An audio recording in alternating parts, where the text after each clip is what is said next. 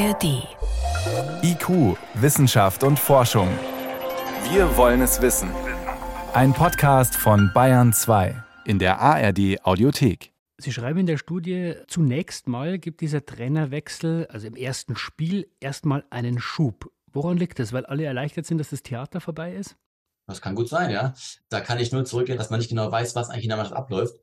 Und man hat so zwischen den Zeilen rausgehört, es gibt auch viele Probleme vielleicht in der Mannschaft, die da angesprochen werden, nur intern und nicht nach außen treten. So dieser Kabinentalk, wie es teilweise auch heißt, dass vielleicht kleine Grüppchen unzufrieden sind aufgrund der Spielzeit, aufgrund ihrer Rolle in der Mannschaft etc. Und die natürlich aktiv nicht mehr ja, die 100% leisten und geben, sondern möglicherweise auch den entscheidenden Zweikampf verlieren und im schlimmsten Fall auch aktiv gegen den Trainer spielen.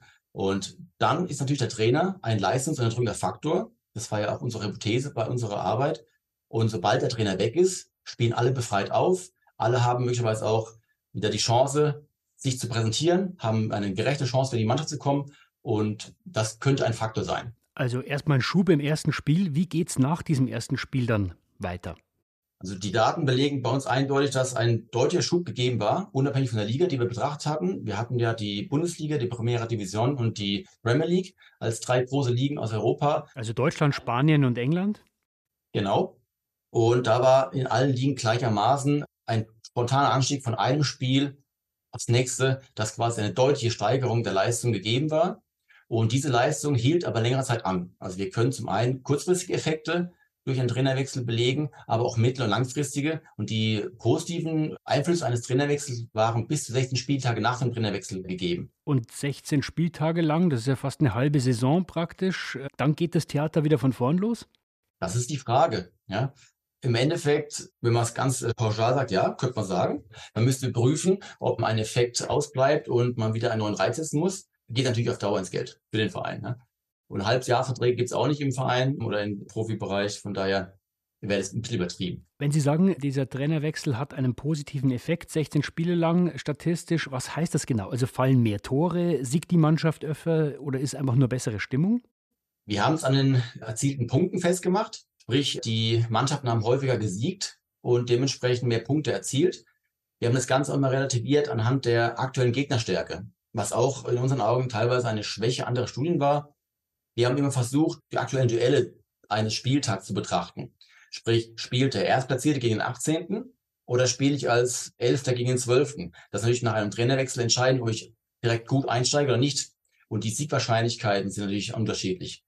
Und somit konnten wir die Quotienten aus tatsächlich erzielten Punkten und den zu erwarteten Punkten bestimmen. Und dieser Quotient steigt deutlich an nach dem Trainerwechsel. Sprich, wir haben mehr tatsächliche Punkte erzielt und dementsprechend einen starken Leistungsanstieg. Trotzdem, Herr Zart, erstmal hat man einen positiven Effekt, aber ist die Studie nicht auch ein bisschen ein Beleg dafür, dass man eigentlich eher einen langen Atem haben sollte und dem Trainer auch ein bisschen Zeit geben sollte? Mit Sicherheit. Es gibt auch verschiedene Theorien, die natürlich dahinter stehen. Äh, die Common Sense Theorie zum Beispiel, die sagt auch, dass ein Trainer, wenn er das Problem darstellt, austauscht werden sollte und dann sich langfristig erst positive Einflüsse einstellen oder positive äh, Reaktionen zeigen im Umfeld, wenn man die Rahmenbedingungen verändert. Und Veränderungen treten nicht spontan ein, sondern die werden im Laufe der Zeit erst reifen.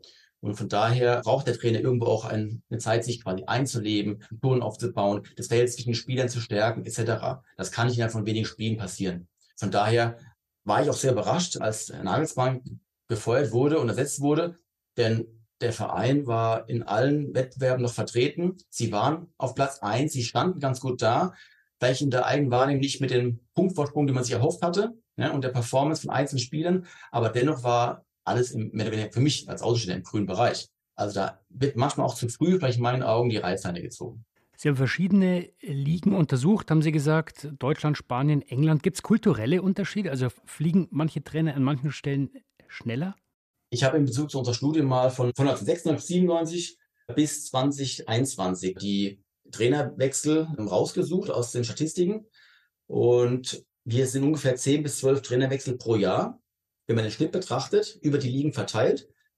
Wenn man aber das Maximum betrachtet, dann liegt die spanische Liga ganz weit vorne mit 20 Wechseln. Also da ist eher so, dass vielleicht dann die schlechteren Mannschaften häufiger versuchen, in einer Saison über einen Trainerwechsel einen positiven Effekt zu erzielen.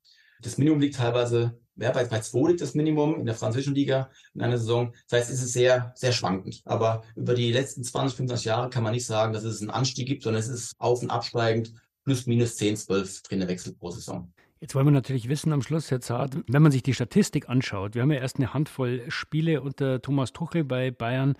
Heißt das Ganze, Bayern gewinnt heute Abend das Spiel, fliegt aber trotzdem aus der Champions League? Ich würde es mir wünschen als Zuschauer und als Deutscher, dass die Bayern das Wunder noch schaffen und weiterkommen in der Champions League. Aber wenn man die harten Fakten auf den Tisch legt, dann ist Manchester schon eine Übermacht und die Leistung einzelner Bayern-Spieler ist aktuell nicht so gut. Ich glaube eher nicht daran, ja, dass sie das Wunder heute vollbringen. Was bringt es, den Trainer auszutauschen? Eine Forschergruppe um Sebastian Zart, Sportwissenschaftler an der TU in Kaiserslautern hat das untersucht und wir lernen, manchmal äh, macht es wahrscheinlich doch mehr Sinn, den Trainern ein bisschen mehr Zeit zu geben. Herr Zart, ich danke Ihnen für das Gespräch. Bitteschön.